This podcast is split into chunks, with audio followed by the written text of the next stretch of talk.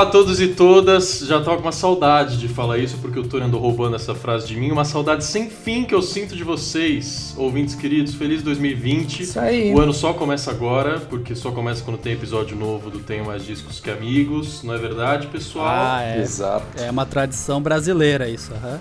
É, a gente finge que não tá quase em fevereiro já. É, essa semana também, também volta o resumo da semana. Tem episódio do Tony X nessa sexta-feira. Comecinho de fevereiro tem o Sampleado número 3. Tem a melhor banda do mundo número 4. Feed cheio de novidade com nossos formatos todos. Já a partir de agora, estamos de volta. Espero que você esteja empolgado conosco também. A saudade maior que eu tenho é de você, Tony X, viajante. Passou aí o Réveillon e até agora há pouco na estrada, na verdade? Ah, cara, a saudade é um prego e o coração é um martelo, né? Já diria a Exatamente. música. Que bom tê-lo de volta e que bom, né? Começar o podcast de novo esse ano. É, 2019 foi o ano do podcast, 2020 vai ser o ano do quê? Interrogação. Do nosso podcast, apenas. Ah, então tá bom. Mas nenhum é, Enfim, estou empolgadíssimo pra falar sobre o futuro nesse episódio de hoje. Não tô empolgadíssimo por- pela presença da Stephanie, mas enfim, isso a gente. Ah, beleza, de boa. Réplica, 30 segundos. Ah, eu, não, eu tô, tô cansada hoje, eu não vou nem responder, porque eu já respondo ele no dia a dia. A gente já se troca patada todo dia, então acho que eu vou. Meu silêncio vai ser minha resposta. Um grande beijinho no ombro. Exato. Então, tá bom. Como passou a sua virada, Stephanie Hane? Tudo bem? Tudo bem, eu dormi bastante, porque eu fiquei de férias desse site aqui, né, no- na virada do ano. Foi muito bom. Inclusive ficou de férias e aí perdeu de fazer a matéria do. Da volta do. Mas eu fiz quando eu voltou, mas eu fiz quando eu voltei, pô. Tony, Tony fez eu escrever sobre o RBD. RBD. Eu nem lembro mais qual foi o último episódio desse podcast que eu participei. Acho que os ouvintes estão morrendo de saudade de mim, né? Não, e acabou as férias, começando mais um aninho aí de altas aventuras nesse país Brasil. Muita falha na correção do Enem. É, Regina Duarte, secretária de Cultura. Agora vai, Marcelo Ferraz. secretária com C, né? Ah, inclusive subiram uma hashtag, uma hashtag pra ela agora, que era a rainha da suástica. Ei! Eu achei pesado, mas eu achei engraçado ao mesmo tempo. Apoio. Não apoio ela, apoio a hashtag, só pra deixar Ah, claro. tá bom. Que fique claro. e antes de tudo, um beijo enorme pro casal real desse podcast, Natália e Daniel Pandeló. A melhor notícia do ano até agora é a chegada de Flora a esse mundo, também conhecida como bebê TMDQA. Pera, pera, pera, pera, vocês, pera, pera, pera, pera, pera, pera, pera. Você sabe que eles morando em Petrópolis, falar casal real é um negócio. Você tá implicando muitas coisas. Não, mas é justamente. Porque isso pode realmente ser verdade. Eles podem morar lá. Pois e, é. vocês Mas sabiam, eles podem abdicar da monarquia e querer uma independência financeira. E você sabia que todo mundo que é ligado à família real ganha dinheiro do governo, de pessoas que moram lá e pagam impostos e vai direto pra família real? Ou seja, contribuinte aí de Petrópolis está indo para o nascimento de Flora nesse momento, o seu dinheiro. Não, porra, porque eles não são da realeza. Ah, É, Eu acho que é aí que você tá com- é, confundindo a audiência, entendeu? Flora Princesinha. Vamos lá para um apanhadão então do que já rolou nas artes em 2020 até aqui, do que a gente pode esperar também de lançamentos, grandes momentos para esse ano na música, no cinema também. Lembrando que as nossas redes sociais são o Facebook e o Instagram, arroba podcasttmdqa. A gente inclusive abriu para vocês, ouvintes, sugerirem lá nos stories recentemente alguns temas para esse episódio aqui, o que vocês queriam que a gente comentasse. É, então a gente vai citar, por exemplo, o pedido da Camis, arroba Camis com 3S underline, que pediu pra gente falar do Oscar. A gente vai fazer um bolão aqui de, que, de quem a gente acha que vai ganhar as principais categorias. Arroba Ana V underline Abreu falou pra gente falar novas bandas nacionais e internacionais, o que tá surgindo aí na música pra gente ficar de olho nesse ano. É, também lembraremos o legado, o falecimento e a vida de Neil Peart do Rush, sugestão do Fabrício S. Costas. É, também teve Beto Underline Piluso, Gabriel Underline S. Lemos, Please Stay for Tea, Vitor.russo Underline Thanos, todo mundo sugerindo temas aqui pra gente hoje que vamos é, comentar. Uma galera pediu pra gente comentar reuniões, tipo Rage Against the Machine, por exemplo, My Chemical Romance. A gente pode falar aqui também o que tem de novo, mas tudo isso tá no episódio passado. Foi o último que a gente fez da temporada passada, final de 2019. Corre lá pra ouvir que a gente comentou reuniões a fundo. Pedido também para falar do, da volta do, do John Frusciante no Red Hot Chili Peppers, também falamos no último episódio, mas a gente vai falar mais ainda é, num especial aqui que vai vir em fevereiro, o próximo A Melhor Banda, segundo eu mesmo, vai ser Red Hot Chili Peppers. A gente espera que o Josh fale mais alguma coisa até lá, né? Porque por enquanto ele tá se recusando. É, é, hoje, hoje, hoje a gente postou uma matéria no site que ele só falou, tipo, que alguém perguntou, ah, teve ressentimento? Ele falou, não, não da minha parte. E era isso. É, Eu fiquei pensando se era necessário, de fato, eles cortarem o Josh, porque eles chegaram a tocar juntos na época do Stadium Arcadium, e ele fazia um pouco de sample, tocava uns teclados ali, um, fazia um synthzinho. Não sei se cortar o cara da banda de primeira, assim, apesar dele entender, Ah, né? mas é uma situação diferente, né? Depois de 10 anos juntos, você, vai, você fala pro cara, ó, então, você vai voltar a ser o cara que fica ali atrás fazendo samplezinho. Eu acho que é.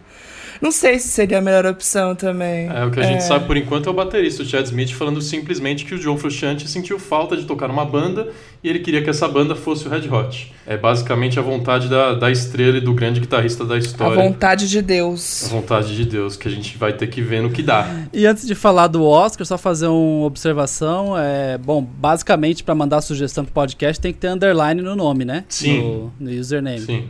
Puta que pariu. Todo mundo tem underline nessa porra. E várias abreviações aqui de sobrenome, foi bem difícil fazer essa, essa separação aqui de letras, mas obrigado a vocês que são lindos ouvintes e fizeram ótimas sugestões. É, Oscar, dia 9 de fevereiro, tá chegando. Vamos fazer aquele bolão gostoso? Vamos repassar aqui os principais indicados. É, vocês estão animados? Vocês gostam de premiação? Acompanharam as últimas aí? Já teve Critics' Choice, SEGS, Globo de Ouro? Eu já gostei e acompanhei mais. Ou pelo menos o tapete vermelho, que vale a pena. É, então, mas justamente tapete vermelho, assim, eu não sei, acho que perdeu um Cansou? pouco a graça nos últimos anos, né? Já não é mais aquela coisa que era antes. Fora, enfim, todas as injustiças aí das premiações, que a gente vai falar mais pra frente. É, então, vamos entrar logo para melhor filme, que a gente vai, vai debater os atores de cada um depois. Mas são nove indicados, né? Como já tem sido nos últimos anos: Ford versus Ferrari, O Irlandês, Jojo Rabbit, Coringa, Adoráveis Mulher- Mulheres, História de um Casamento, 1917, Era uma Vez em Hollywood. E o tão falado Parasita, que finalmente aí na última premiação ganhou um prêmio majoritário, né? O, um filme que é estrangeiro, é sul-coreano, mas sendo aí bem reconhecido. O que, que vocês assistiram e quem que vocês apostam? Olha, eu tenho uma tradição aí desde que eu sou criança, que eu, meu pai e minha irmã, a gente sempre foi muito no cinema, então a gente mata a lista do Oscar antes de chegar à premiação pra ver, enfim, as nossas apostas, faz o bolão da família. Esse ano eu não terminei de ver todos ainda, porém dos que eu vi, eu acho Parasita um filme perfeito, nota 10 de 10, não consigo achar defeitos nele. Tipo, já assisti mais de uma vez e ainda fico tão impressionado quanto da primeira. Acho que o andamento dele é perfeito, as cenas, enquadramento, fotografia, roteiro perfeito também. Acho que vai ser muito ousado a academia dar prêmio para eles por ser um filme coreano, né? Não tá na lista dos, dos das produtoras norte-americanas. Mas acho que seria um passo além pro Oscar, assim, que é tão criticado por, enfim, mais um ano aí não ser tão inclusivo e enfim, acho que vai ser um, um passo interessante para a academia se derem o Oscar esse ano para Parasita. Seria a minha aposta. Eu, eu vi isso sendo discutido aí no grupo do site no WhatsApp. Se a academia começaria uma década nova já premiando um filme que não é, é, americano, quando a gente tem um filme aí entre os indicados que fala sobre o próprio umbigo lá de Hollywood, que é o do Tarantino, né? Era uma vez em Hollywood, que também tá bem cotado. Não, eu acho que assim, é, seria. Muito se falou nos últimos dois anos, mais ou menos, sobre isso, né? Porque antes era, era meio que só o público falando e metendo o dedo na ferida, enfim, né? Pedindo mais, mais representação nessas. Tanto o Oscar quanto o Grêmio, enfim, todas essas é, premiações grandes. E aí, nos últimos dois anos, mais ou menos, a gente começou a ver um pouco mais de diferença, mas ainda muito pouco, a passos lentos e tal. E eu acho, como o Rafa falou e o Marcelo falou, que seria uma, seria uma puta mudança. É, o Parasita pegar melhor filme, apesar de eu apostar que não. Não por não gostar do filme, não que não seja a minha escolha, mas enfim. A gente tem essas premiações que são o esquenta do Oscar, né? Que muita gente acaba se baseando é, no, no, que, no que rolou, por exemplo, o Joaquin Phoenix tá ganhando tudo aí de melhor ator. E eu acho que de vez em quando o Oscar vai um pouquinho contra, sabe? Então adivinhar o que, que vai acontecer ali fica um pouco difícil. Tanto que a polêmica lá do La La Land, do Moonlight, né? Que quando o La La Land ganhou, entre aspas, tava todo mundo, ah, não, beleza, era isso. E aí falaram, não, beleza, isso aqui foi um erro, na verdade, o Moonlight ganhou. Então foi contra o que estava acontecendo nas premiações anteriores e o que a galera achava, né?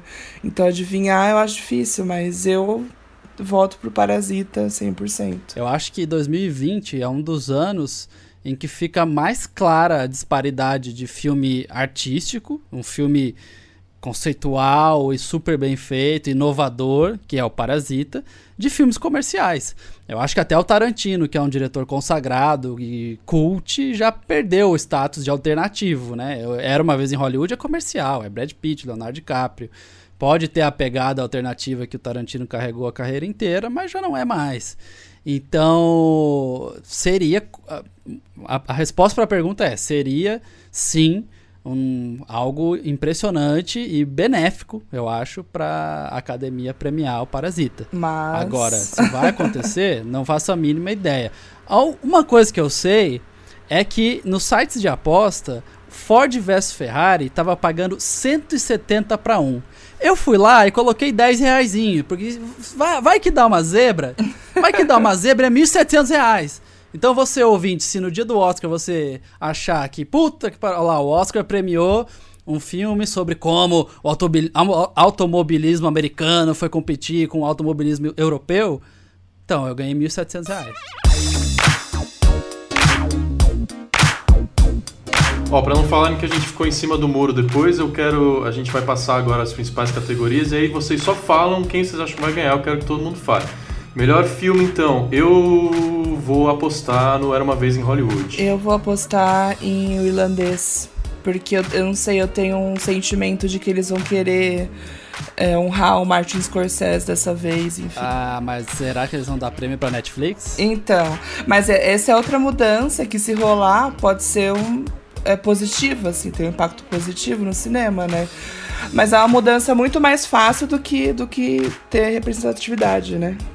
Porque comparar e além da honra pro com... Scorsese, é honra pro elenco também, né? Exato, então. E não é a primeira vez que, é, assim, já premiaram outras vezes serviços de streaming, né? Pode não ter sido pra melhor filme, mas o Manchester é, by the que... levou e era da Amazon, né? Então... Exato, é, eu acho que essa é uma barreira que não é tão grande, assim, de ultrapassar, sabe? É, é, é meio que uma barreira dos tempos, sabe? A gente tem que ceder a plataformas de streaming e é isso aí. Inclusive por isso que a Netflix pôs um orçamento de filme da Marvel em cima do, do irlandês, né? Porque para ter o prestígio de trabalhar com Só para deixar os velho novo, é, né? É inquestionável o trabalho deles. Só para deixar os velho é. novo. Eu imagino. Mas é, porque. Imagina uma, uma, transmissão do Oscar na Globo e tal, aquela coisa, e a Stephanie de comentário. Mas não foi? Tô mentindo? Não, é isso mesmo. Inclusive, Deepfake, uma tecnologia maravilhosa. Teremos um episódio exclusivo sobre isso daqui a pouquinho aqui no, no podcast Tem Mais Isso Que Amigos, que a gente gravou com o maior especialista do Brasil em Deepfake, Bruno Sartori, que faz vídeos engraçadíssimos no YouTube e no Instagram dele. A gente vai falar sobre isso aqui no podcast. É, ele gravou o nosso episódio né? de podcast e aí o Pedro Bial chamou ele pro programa dele, né? É, né? A gente dita tendências, né? Exato. Próxima categoria. Não, você não falou ainda, nem você nem o Marcelo filme. Eu voto Parasita. Parasita. É, eu vou, eu vou no Parasita também, só pela. Vamos lá, vamos arriscar, vanguarda, é isso, foda-se. Arte, viva Vamos arte. acreditar que o Oscar vai ser superior esse ano, né? Vamos acreditar. Isso, é. Atriz coadjuvante, temos Cat Bates, Laura Dern. Scarlett Johansson, Florence Pugh e Margot, Margot Robbie. Eu aposto na Laura Dern, porque eu acho que ela tem sido a, a mais cotada, né? Porque Scarlett Johansson, sinceramente, assim. A Scarlett é por Jojo Rabbit, né? Ela pra nenhum. Nesse, nessa categoria. É, é um filme engraçado, é muito legal e tal, mas eu não sei. Não sei. Ainda mais que ela tá indicada para duas vezes esse ano, né? Tanto a atriz coadjuvante quanto o protagonista. Então. Eu vou de Laura Dern também, porque ela tá com sangue nos olhos nas histórias de casamento. E para mim, esse. Tirando, se não tivesse Parasita, esse pra mim seria o melhor filme do ano, tranquilamente. É muito bom. Eu achei esse filme foda também. E também estou entre as Adam Drivers. Estou um pouco apaixonado por esse ator que eu descobri agora.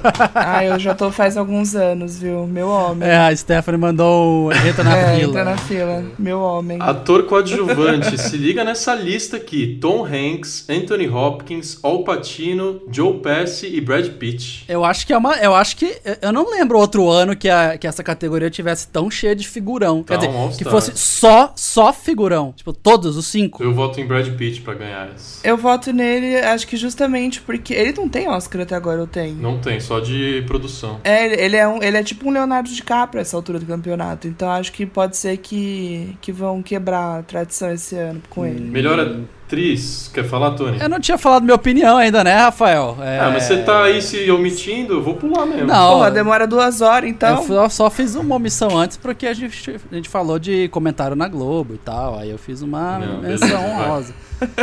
É, mas eu não, cara, eu não sei. Pode ser que seja o Brad Pitt, sim. Mas eu acho que na vibe que a Fanny comentou antes, eles vão homenagear o Al Pacino. É, então, acho é, que eu tô achando que o irlandês. Seria muito louco o Al Pacino perder a categoria de ator coadjuvante. É, eu vou de Alpatino também, porque pra mim ele é tranquilamente o melhor do irlandês ali, de Jim Hoffa. É, tá certo que ele tá, ele tá interpretando ele mesmo, né? Em todos os filmes. O Alpatino é. É, assim. Tem isso. Tirando o perfume de mulher, ele é assim em todos os filmes. Mas como eu sou clubista pro Alpatino. Aí esse filme foi Al meio que feito, tipo, a Netflix falou assim, vamos pegar todo mundo que o Oscar já tá devendo faz um tempo e vamos jogar lá pra ver se eles vão ter culhão de não premiar os caras, entendeu? Então acho que vai ser mais ou menos isso, assim.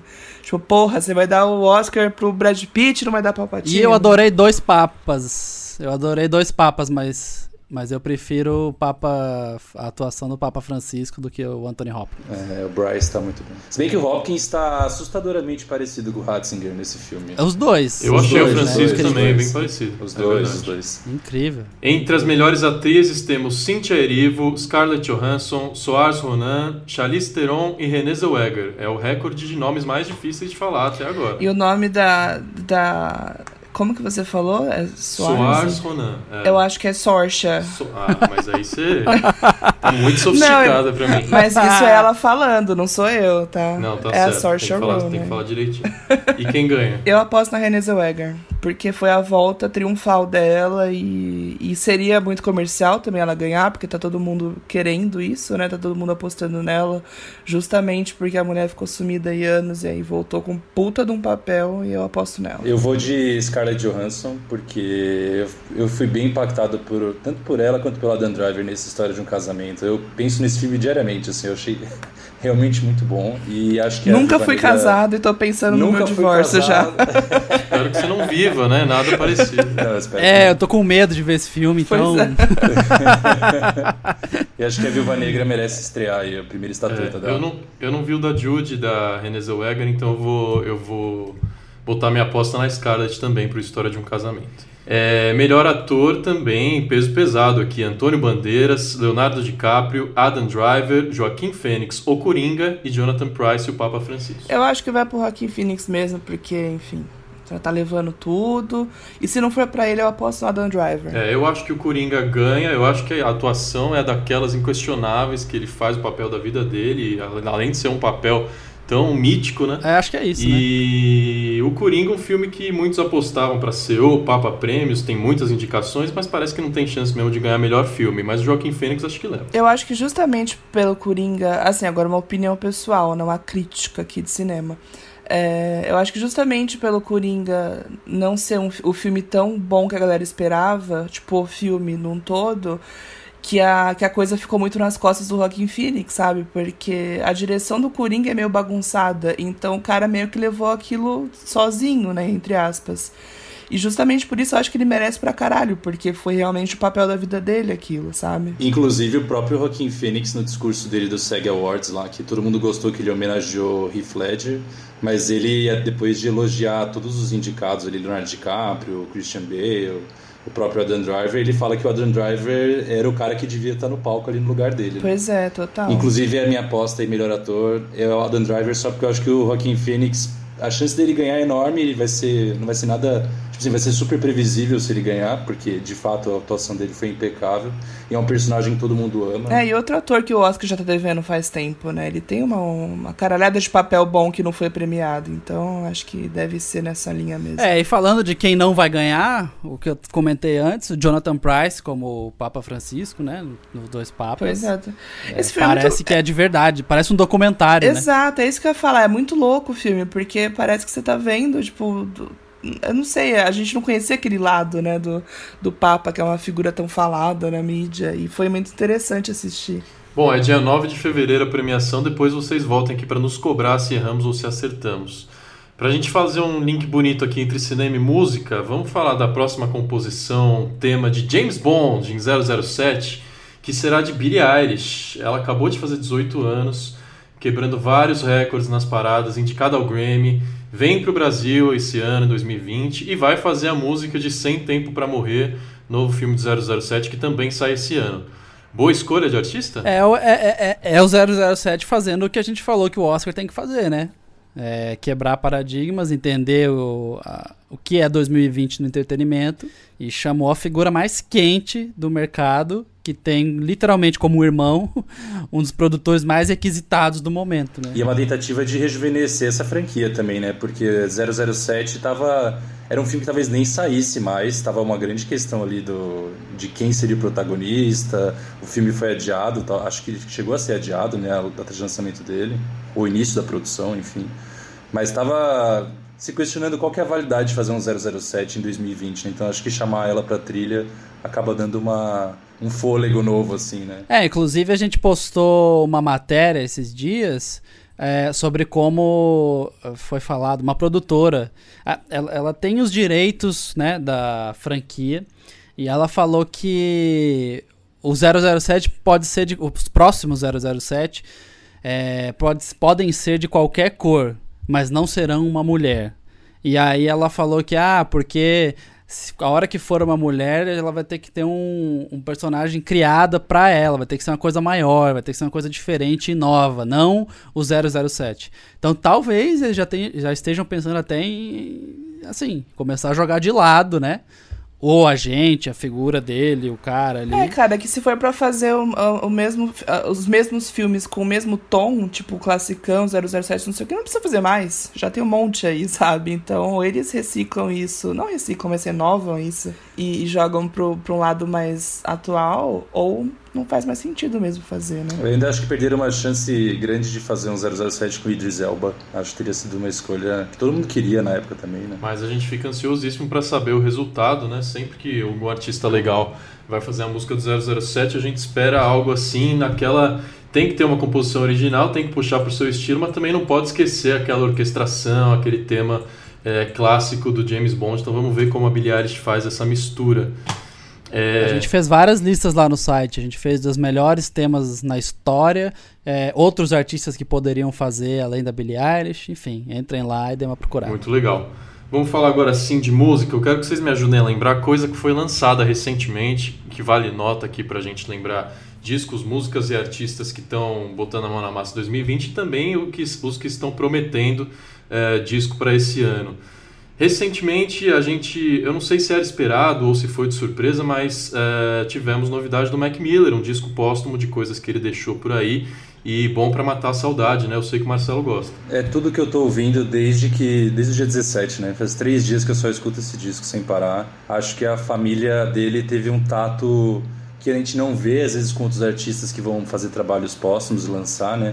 Mas de, assim, de simplesmente finalizar a obra dele e deixa as músicas falarem o que elas têm que dizer e a gente não vai se meter mais nessa história, a gente não vai querer explorar a imagem dele anos a fio, pelo menos essa é a impressão que a família dele me passou. E assim... Como é o nome do disco, gente? Circles... Vamos informar a audiência? Circles, que é a segunda parte, né? É um, na verdade, o Swimming é para ser uma obra em duas... Em, enfim, em duas partes, duas etapas. A primeira é o Swimming, a primeira parte desse disco, desse trabalho. E a segunda é o Circles, que já estava. O Mac já tinha gravado tudo e a família pediu pro, pro produtor, que eu não me recordo o nome agora, John Bryan, que estava produzindo o disco com o Mac Miller. Os dois trabalhavam juntos no estúdio, compondo todas as faixas, todos os instrumentos. Então ele foi incumbido dessa tarefa de finalizar esse disco que para mim já entra direto na lista de melhores melhores de 2020. Eu nem sei o que vai sair por aí pela frente, mas para mim ele já tá na minha lista. É, cara, Rafa, falando em coisas que já saíram, estão próximas de sair, a gente te, tem uma menina chamada Poppy, P-O-P-P-Y, ela mistura heavy metal com música pop, é uma loucura. Os vídeos dela são bizarríssimos. E vale a pena ouvir o disco que se chama I Disagree. E tá saindo pela Sumerian, que é uma gravadora conhecida por lançar coisas bem pesadas. Mas ela coloca pop no meio. É, é uma loucura. É, vale a pena. É, o Bombay Bicycle Club, aquela banda de indie, voltou com um disco novo chamado Everything Else Has Gone Wrong. É, também acho que vale a pena. O Eminem lançou um disco surpresa na última sexta, né? Music to be Murdered by. E, enfim, ele continua nessa. O outro o último disco dele também tinha sido lançado meio sem avisar. Pine Grove lançou um disco chamado Marigold, é sempre uma banda muito boa de ouvir, rock alternativo. A gente ainda tem esse mês algumas coisas bem legais que vão sair, e uma delas é uma banda australiana que se chama Dune Rats. É D-U-N-E Rats. É, ratos de duna, de areia, enfim. E o disco se chama Hurry Up and Wait. Eles misturam punk com indie e tem um quesinho de surf music. É uma banda fazendo coisas diferentes do que a gente vê hoje no rock. É, e aí, em fevereiro, a gente começa a ter algumas coisas maiores, né? A, a indústria começa a pegar no tranco. E fevereiro a gente tem algumas coisas que são bastante esperadas para esse ano. Green Day, dia 7 de fevereiro, lança o Father of All Motherfuckers que é um disco é, que lembra muito um projeto paralelo deles chamado Foxborough Hot Tubs, que é onde os caras mergulham de, mergulham de cabeça nos anos 60 e 70, no rock desses anos. Essa última música que saiu, inclusive, aquela Oh Yeah, tem umas partes que são muito parecidas com músicas que eles lançaram. Enfim, tô curioso. Eu acho legal porque o Green Day se mexe, né? É, os caras, enfim, já fizeram fizeram alguns dos discos mais importantes dos anos 90. O Duke é um dos discos mais vendidos de todos os tempos. Aí depois se reinventaram com o Nimrod, né? Time for Life, que é uma balada, bombou. E depois se reinventaram de novo com ópera rock, American Idiot. Aí deram umas escorregadas, né? De tentar repetir a fórmula de American Idiot com o 21st Century Breakdown, que é bem mais ou menos. Aí depois o Billy Joe ficou doidão e veio aquela trilogia horrível. É, e aí agora eles estão se mexendo de novo. Veio um disco político, o último. E, enfim, acho interessante. O Sepultura vai lançar um disco novo chamado Quadra. É, no mesmo dia, dia 7 também. No mesmo dia, 7 de fevereiro, saiu Perdida, disco do Stone Temple Pilots, que é um disco acústico.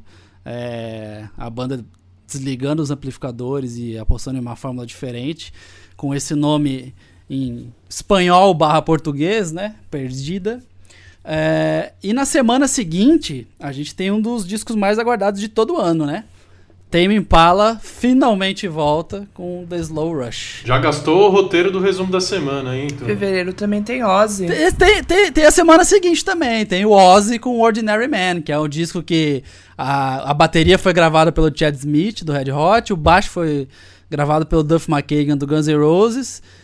As, algumas músicas tem o Slash na guitarra e tem aquela épica faixa título que é um dueto com o Elton John e também tem o Slash na guitarra. Né? Só para fazer o merchan aqui, desculpa Fanny e Marcelo, mas toda sexta-feira o resumo da semana com o Tony X ele traz todos os lançamentos uh, daquela semana que está por vir também. Tem um programinha aqui de 5, 10 minutinhos no seu feed toda sexta-feira com o Tony. O é, que, que vocês iam comentar aí? Eu ia perguntar se será que a gente tem chance de ver uma turnê do Ozzy com essa formação. Não sei se o Ozzy aguenta ainda, mas acho que não. eu gostaria de ver com Duff e Chad Smith.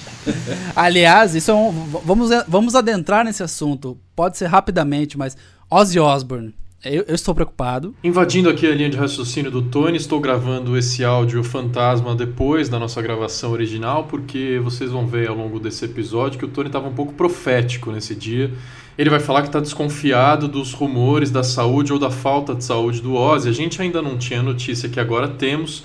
de que o Príncipe das Trevas foi diagnosticado com mal de Parkinson. Ele deu uma entrevista para o programa Good Morning America, em que ele abriu de fato o jogo, falou sobre as várias internações que ele teve nos últimos meses, as quedas e o desafio que ele tem enfrentado. Agora a gente sabe qual é a doença que o Ozzy está enfrentando, então, mal de Parkinson. Revelado, Tony, suas suspeitas eram se provaram verdadeiras, meu querido. Você é uma verdadeira mãe de Ná.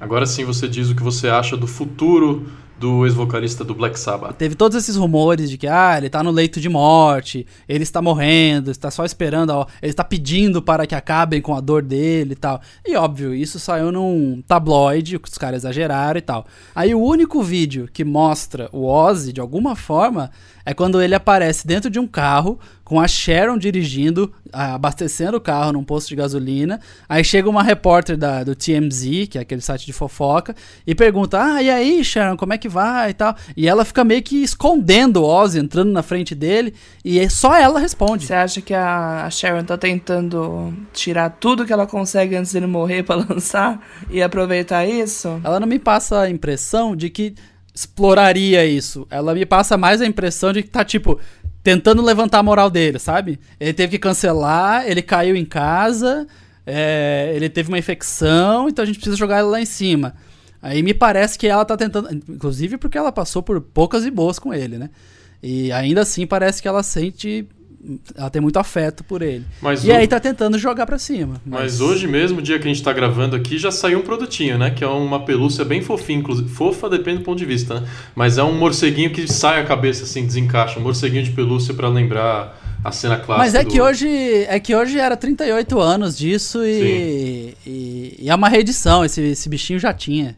Ano passado, acho que saiu. No, ele, ele lançou o clipe de Street to Hell, acho que umas duas semanas atrás, né? E ele no clipe também tá dentro de um carro, enquanto tá rolando o caos na rua. ele tá todo encapuzado, né? E aí a galera, os fãs começaram a comentar no YouTube ali, falando que o Ozzy tá cada dia que passa mais parecido com o Palpatine. E agora ele até se veste como um Lord Sith. Então que talvez ele esteja sugando as energias vitais dele do lado sombrio da força. Acho que é, uma é, possibilidade. Então. A gente voltar rapidinho aqui já no que já foi lançado e atender o pedido aqui do ouvinte Please Stay for Tea, que pediu pra gente dizer o que achamos do Fine Line, segundo disco de Harry Styles em carreira solo. Tudo. Apenas. Tudo. Olha, eu acho que a parte, a parte ruim é que ele lançou numa data horrível, né? É... 8 de dezembro. Aquela data que você gosta. É, é, a data Já que. 13 de dezembro. 13, é, 13 de dezembro. Gente, 13 de dezembro. Tava todo mundo pensando já na ceia, onde é que ia passar, Natal. Essa foi a parte ruim. O disco é muito bom. Não sei se é espetacular, como estávamos todos esperando. Mas é um disco muito bom que mostra um artista sólido, na minha opinião. É, então, eu acho, eu acho justamente isso. Eu acho que o, o segundo disco direcionou mais ainda ele para um, um patamar que eu acho que ele quis chegar com o primeiro disco, mas que ainda era muito o cara do One Direction, o ex-One Direction, lá lá lá. E aí esse disco, eu acho que foi o disco que falou: não, é, é esse o caminho que o Harry Styles segue solo esquece o, o, que passou e ele bebe pra caralho da fonte do Fleetwood Mac, né? Tem gente que acha isso um, um, ponto ruim, eu acho que foi muito, acho que ficou muito bom, combinou muito com que ele, com a proposta dele, né? E ele é amigo também da Steve Nicks, então, enfim, tá ali a, a referência, não tem como. Mas, mas eu acho justamente isso, que esse foi o disco que consolidou ele como artista que ele virou depois que saiu da banda. É, eu, o primeiro disco dele me surpreendeu bastante quando eu peguei para ouvir e vi uma música é, que para mim é quase épica como Sign of the Times. Agora pro Fine Line eu acho que ele tá caindo mais na na raiz de ser, ser um pouco mais groovado, ter um pouco mais de dinâmica nas músicas, um pouco mais pop, um pouco mais para cima. É, para mim, eu, eu, não consigo parar de ouvir Watermelon Sugar, acho que para mim é uma das melhores das mais divertidas do disco. Acho que é um disco que ficou. Eu já tenho esse disco mais grudado na minha cabeça do que o primeiro dele. Avançando um pouco na, no cronograma de lançamentos, 27 de março tem um que é aguardadíssimo, ah, porque o primeiro. Sabia que você ia falar disso. É, eu tô ansiosíssimo. O primeiro em sete anos, apesar dessa capa, né? Eu tô ansioso. O primeiro em capa, cara. De Pearl Jam, Ed Vedder de volta com toda a galera para lançar um disco do Pearl Jam é, que vai se chamar Gigaton, já tem até a tracklist e 27 de março o lançamento. O que esperar? Uh, bom, começando pela parte ruim, né? A capa do novo disco do Pearl Jam é horrível. É, eles quiseram falar sobre mudança climática, impacto ambiental e tudo bem, maravilhoso, acho que tem que ser falado mesmo. Aí colocaram uma geleira derretendo, só que aí usaram o nome é, da banda. Se fosse só a foto, tava bom. Exato, se fosse só a foto, mas a fonte que eles usaram é horrível. E aquela artezinha como se fosse uma onda sonora. E o nome eu também acho meio qualquer coisa, assim. É, poderia ser de qualquer banda esse, o nome desse disco, sei lá. E o que esperar é uma grande incógnita, né? Mais uma vez uma nota do editor aqui. Agora é um pouco menos incógnito o que esperar do disco novo do Pearl Jam, porque depois da nossa gravação saiu o primeiro single, a música Dance of the Clairvoyants, Uh, você vai ver aí que o Tony diz que o Pearl Jam é uma banda que joga muito segura, que não inova muito, que não arrisca. Mas, para surpresa geral da nação, essa música do Pearl Jam é bastante diferente de tudo que eles já fizeram, meio dançante, uma batida meio eletrônica. Tem fã dizendo que o Matt Cameron não foi na gravação desse single aí, o baterista. É o Pearl Jam arriscando como o Tony queria. Vamos ouvir um pedacinho dessa música aí, quero saber o que vocês ouvintes acharam e se vocês concordam com a linha de raciocínio aí que o Tony vai demonstrar. Eles lançaram aquela Can't Deny Me em 2018, é, que era uma música de protesto, basicamente, sobre o movimento efervescente, o momento efervescente que a gente vive no mundo inteiro. É, e foi só isso, foi um single meio solto, assim. E a gente continua nesse momento bizarro e polarizado no mundo inteiro, e nos Estados Unidos é ano de eleição. Eles já falaram que foi um processo muito difícil, que gravar o disco e reunir toda a galera foi foda, que eles entraram em umas bads, mas que depois disso, depois das músicas prontas, eles saíram rejuvenescidos e tal. A gente tem que sempre lembrar que se você for parar para analisar bandas clássicas e gigantescas e enormes e que vão deixar que já tem o um nome escrito na história, faça o que fizer, é, tem problemas sérios em lançar discos e muitos discos novos que tenham um grande impacto, né? Então o Pearl Jam já está chegando num ponto que assim corre sério risco de que tudo que eles lancem novamente de novo passe a ser mais do mesmo, mais do mesmo, mais do mesmo, mas tudo bem, todo mundo vai acabar, vai continuar amando, indo no show, achando incrível. É, é uma posição bem complexa e eles sabem disso, né? Por isso que demoraram sete anos para lançar um disco novo. É, eu tô curioso, eu tô. Eu não sei se eu tô ansioso e eu tô com um cadinho de, de, de, de medo, assim, de achar que pode pé ser uma atrás. coisa. É, de pé atrás. Isso, acho que essa é a melhor expressão. Eu acho que a gente, a gente mencionou o Green Day mais cedo. Eu acho que o, o, o, Green Day, o Pearl Jam e o Foo Fighters, acho que três bandas chegaram numa fase meio parecida, assim, de pós. Estão na maturidade, assim, mas já passaram o auge criativo. Eu não sei talvez você realmente vai receber um disco que é muito sólido, que tem uma banda muito entrosada tocando, um disco muito competente, mas que ali no meio talvez se pincele três, quatro, no máximo cinco músicas que se destacam mesmo, o resto vai ser aquele mais do mesmo que vai agradar os fãs. Eu já tô até acostumado a esperar então, isso. Então, você vê, bandas, sim, porque... sim, concordo, mas por exemplo, mas as duas bandas que você falou, por exemplo, Green Day, num futuro não, não futuro, num passado não tão distante assim, lançou American Idiot, que foi uma parada assim, eles co saíram completamente da zona de conforto, né? Ah, a gente é uma banda de pop punk, pum, vamos lançar uma ópera rock. O Foo Fighters lançou Wasting Light, que é um disco sensacional, um dos melhores discos da última década. É uma parada que eles pegaram muitas coisas que eles já faziam, incorporaram outras e fizeram um puta disco. E o Pearl Jam, assim, ele, ele, não, ele não sai fora daquilo que ele sempre fez a vida inteira. É, eles estão devendo. Acho que o Pearl Jam se destaca quando não é Pearl Jam, quando é o Ed Vedder fazendo um trabalho solo. Aí ele consegue ser um pouquinho mais fora da curva, mais ousado. Pois é. Mas quando volta pro Pearl Jam, acho que ele quer ficar na zona segura dele ali fazer o que eles sabem fazer melhor. Assim, só enquanto a gente tá falando aqui, eu fui dar uma pesquisada. É, eu peguei o 2002 pra cá, o Riot Act, o Pearl Jam, Backspacer uh, e o Lightning Bolt, os quatro últimos discos uh, do Pearl Jam. Você pega a nota na Pitchfork, que tudo bem, é chata, mas enfim, é, é, quase que parâmetro de resenha no mundo inteiro. A média desses quatro últimos discos é nota 5 de 10. Ah, eu penso parecido também. Eu amo Pearl Jam, na verdade eu amo o, o grunge, os anos 90, enfim, todas essas bandas, esse balaio aí exatamente o que eu gosto. Mas assim como eu sempre fico com o pé atrás ainda com Alice in Chains, que é outra banda também dessa época que tá nativa, eu fico com Pearl Jam, sabe? Porque, assim, são duas bandas que, como o Tony comentou, não saíram meio da, da zona de conforto, sabe? Não arriscaram. Que é uma coisa que pode ser muito positiva e pode ser muito negativa, né? Então a gente tem aí o Green Day que deu super certo com American Idiot. Aí o Foo Fighters deu super certo no Light, mas quando foi fazer o Sonic Highways, que também era uma puta proposta diferente, já não deu tanto, entendeu? Mas eu admiro mais as bandas que, que arriscam, né? E aí sempre que o Pearl Jam e Alice in Chains anunciam alguma coisa, eu já fico meio... Hum, que será que vem por aí? Será que é tudo a mesma coisa. Precisamos caminhar para o fim aqui do nosso episódio, e aí, por falar em fim, precisamos citar é, a despedida de uma das maiores bandas de rock nacional da história, o Skank, encerrando atividades esse ano, fazendo turnê de despedida aí ao longo de 2020 por todo o Brasil.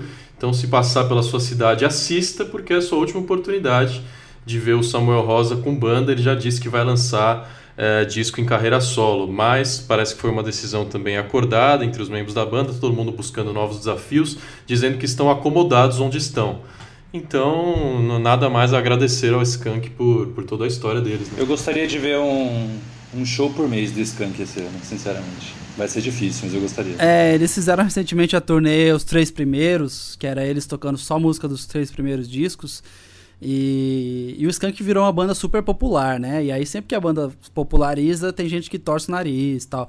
Os três primeiros discos do Skank são obras essenciais do rock nacional, assim. É, o Samba Poconé é incrível, o Calango para mim é o, é o principal de todos, é algumas composições muito à frente do tempo deles, assim. É incrível. E tá estranho essa, esse adeus aí, né? Porque eles falaram tudo isso, mas aí eles já deram entrevista falando que não, pô, a gente tá aí, esse ano tem muito show ainda e tal. Eu não me surpreenderia se, se eles voltassem atrás na decisão.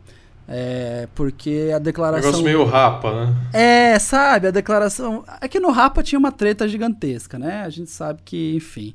Tinha, era uma banda rachada em dois. Não me parece ser o caso do Skank. Mas eu não sei, tô achando estranho essa, essa despedida aí. Não me surpreenderia se eles voltassem. E só arrematando o assunto de antes, é, acho que a gente podia só citar mesmo e falar rapidamente que esse ano, 2020, parece ser um ano.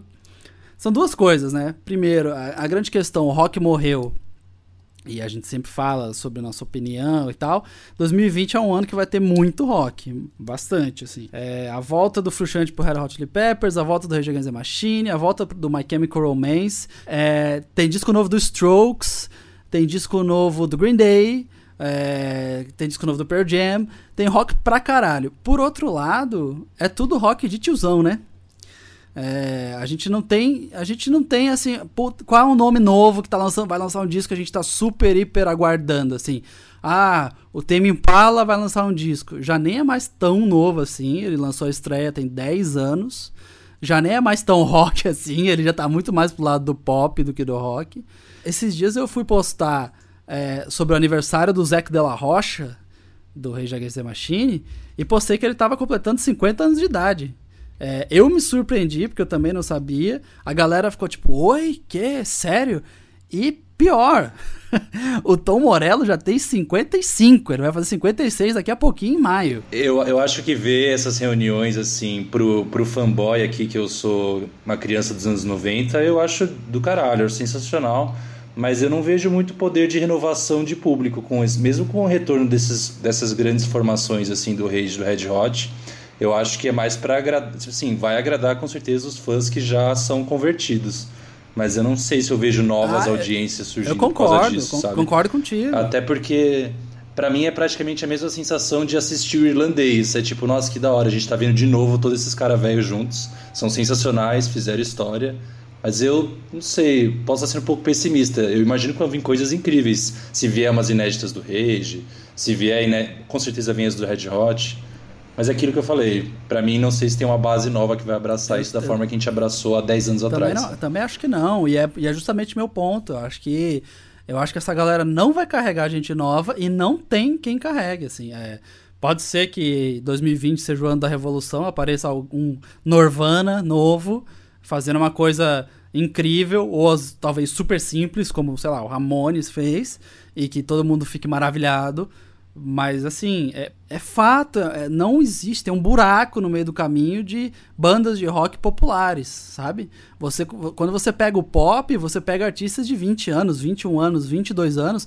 Cara, o Justin Bieber tem 25. É, tipo assim, é, há quanto tempo ele já tá na ativa aí e ele ainda tem só 25 anos, sacou? E no rock, quando aparece um Greta Van Fleet da vida, esse sim tem 20, 21 anos de idade e, e, que, cara, aí é todo questionamento, puta, sou como Led Zeppelin ou não, pra mim não interessa. Pra mim é a primeira vez em muito tempo que eu vi, eu fui no show aqui em São Paulo e vi uma molecada da idade deles, vendo alguém da idade deles no palco fazendo rock.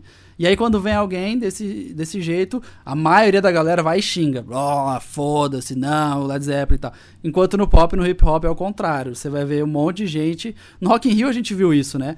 Artista novo do pop que tava tocando no palco Sunset e a fanbase loucamente falando: é, devia estar no palco principal, é maravilhosa, é a.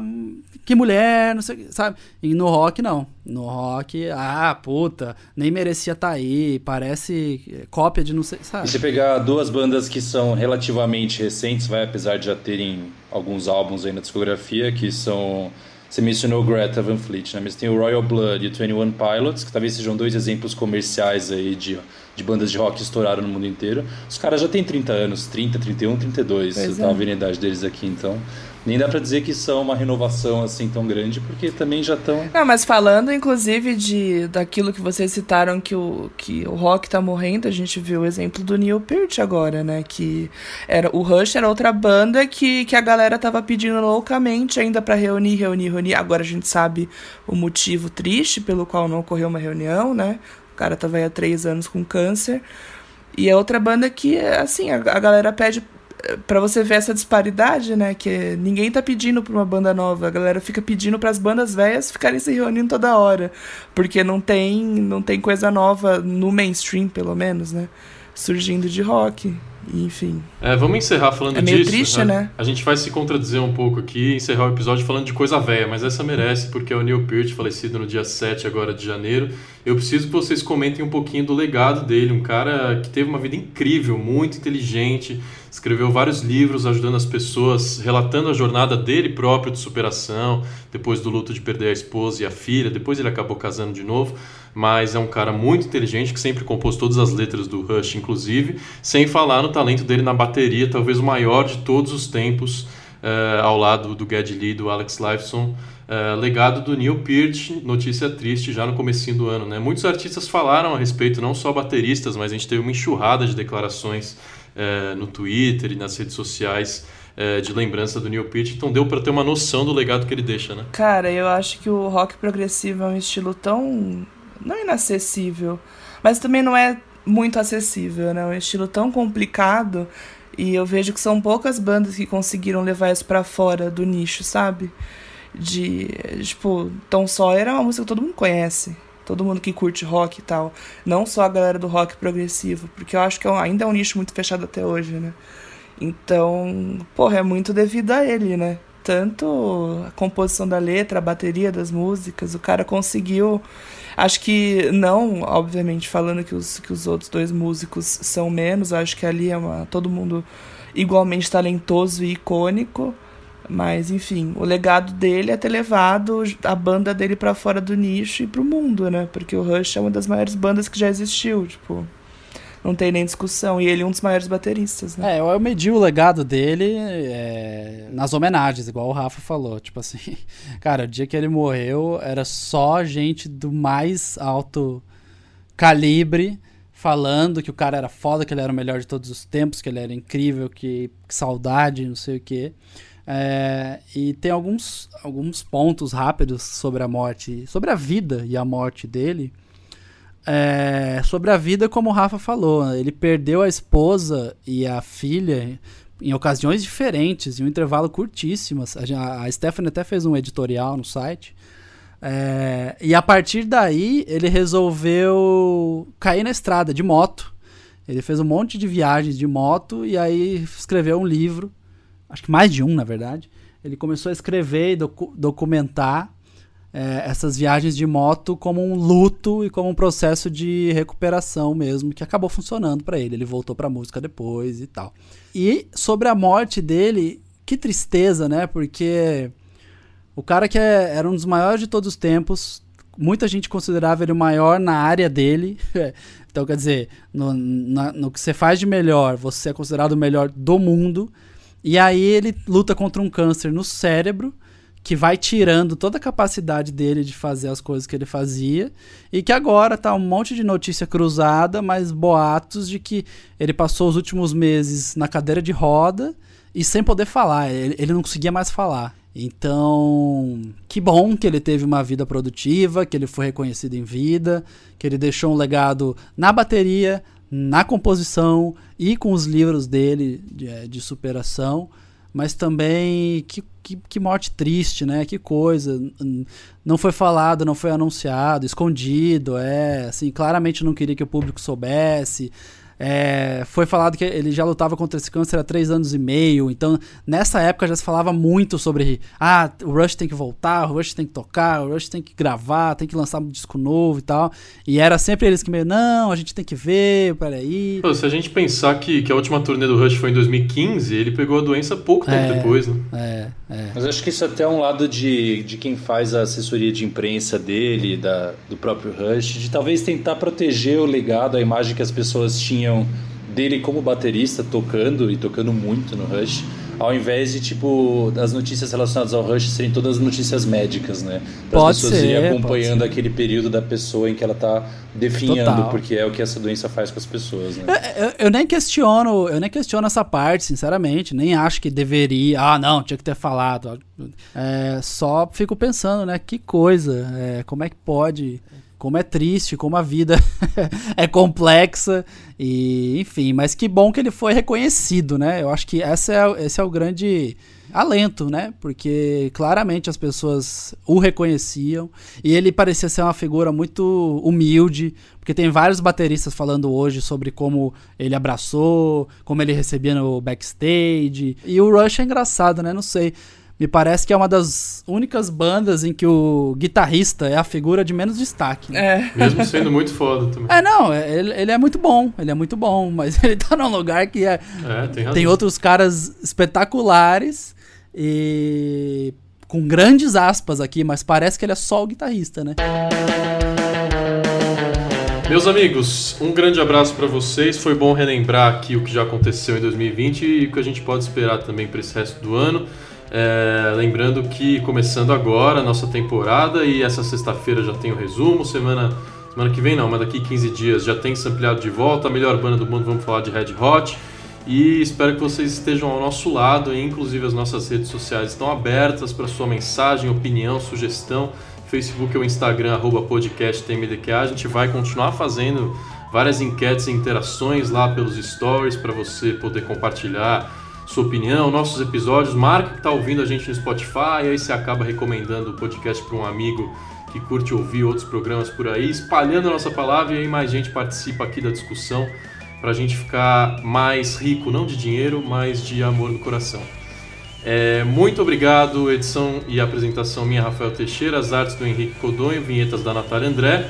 Tony, valeu, a gente se encontra em breve para discutir os rumos aí para o futuro e pensar no que a gente pode fazer para deixar o podcast mais lindão. Opa, valeu, vamos pensar bastante e estruturar para 2020. Eu ia falar para você, jovem ouvinte que tá aí pegar uma guitarra e fazer uma montar uma banda, mas guitarra é caro, demora para aprender. Então, assim, se você quer pegar, baixar uma batida e fazer uma rima em cima e produzir também, cara, faz tudo no iPhone. Exato, é. Se aparecer uma guitarra, uma oportunidade de conseguir uma guitarra legal, cara, manda bala, mas é, eu já cansei de falar isso, sabe? Faz no, faz no TikTok. Faça música. Já será um grande. E vai dar super certo. Já será um grande é. avanço se os fãs de rock, enfim, as pessoas que gostam, incentivarem bandas, né? Já é, já é um grande empurrão. Eu, eu testemunhei uma cena horrível no Rock in Rio desse ano. Eu não sei se eu já falei aqui no podcast, é rapidinho. Eu tava chegando no Rock in Rio e tinha uma banda nova tocando num palco que era destinado a bandas novas. E a banda tava super empolgada, o vocalista falou no microfone: pô, nunca sonhei que ia estar tá aqui no Rock in Rio, incrível, valeu, muito obrigado. Passou uma menina do meu lado com uma camiseta do Iron Maiden, eu acho, não lembro bem. Cara, ela nem, ela não sabia que banda tava no palco. Ela, ela tava longe, só dava pra ouvir o cara meio que falando. E ela virou pra direção ao palco e falou: Obrigado o quê? Você nem merecia estar tá aí, cala tua boca. Cara, assim, tipo assim, a um quilômetro de distância. Foi, foi completamente gratuito. Ah, tinha que ser fã de metal, né? Qual outro faria isso? É, então assim, gente, sério, prestigiem as bandas. Fanny. E tomem banho. E tomem banho. Oi. Você, eu sei que tava ansiosa para acabar aqui para jantar e acho que tomar banho também, então tá liberado. Tá bom, obrigada, viu, gente? Eu tô com fome, mas enfim, valeu a pena esperar. Show de bola. Vamos ver se a gente grava mais presenciais esse ano. Aliás, o Marcelo também, porque todo mundo aqui é de São Paulo, então não custa nada a gente se encontrar um diazinho para gravar um programa lado a lado. Valeu, Marcelo. Valeu, muito obrigado. É, feliz de estar estreando aqui o podcast esse ano também, o primeiro episódio. Espero que 2020 seja um ano mais leve do que 2019 foi. Mas se não for, nos momentos de perrengue vai ter muita música boa sendo lançada aí para aliviar esse ano. E eu queria dizer, fazer falar um negócio que é, eu me senti uma farsa nesse site porque eu tinha discos, mas não possuía um toca-discos para tocá-los. Em 2020 eu finalmente tenho um toca-discos. Rapaz. Então agora acho que tá tudo certo. Estou alinhado com vocês. É, você é uma farsa, todo mundo sabe disso. é, podem, me, podem me dar discos, meu aniversário de 30 anos aí é semana que vem. Muito obrigado. 30 aninhos, rapaz. 30 aninhos, chegou. Eu tô mais perto dos 30 do que dos 20 também, então a gente já falou muito de gente velha, de se sentir velho hoje, chega, porque a gente vai acabar em tom de depressão. Falou, obrigado para quem ficou até o fim. Tchau, gente.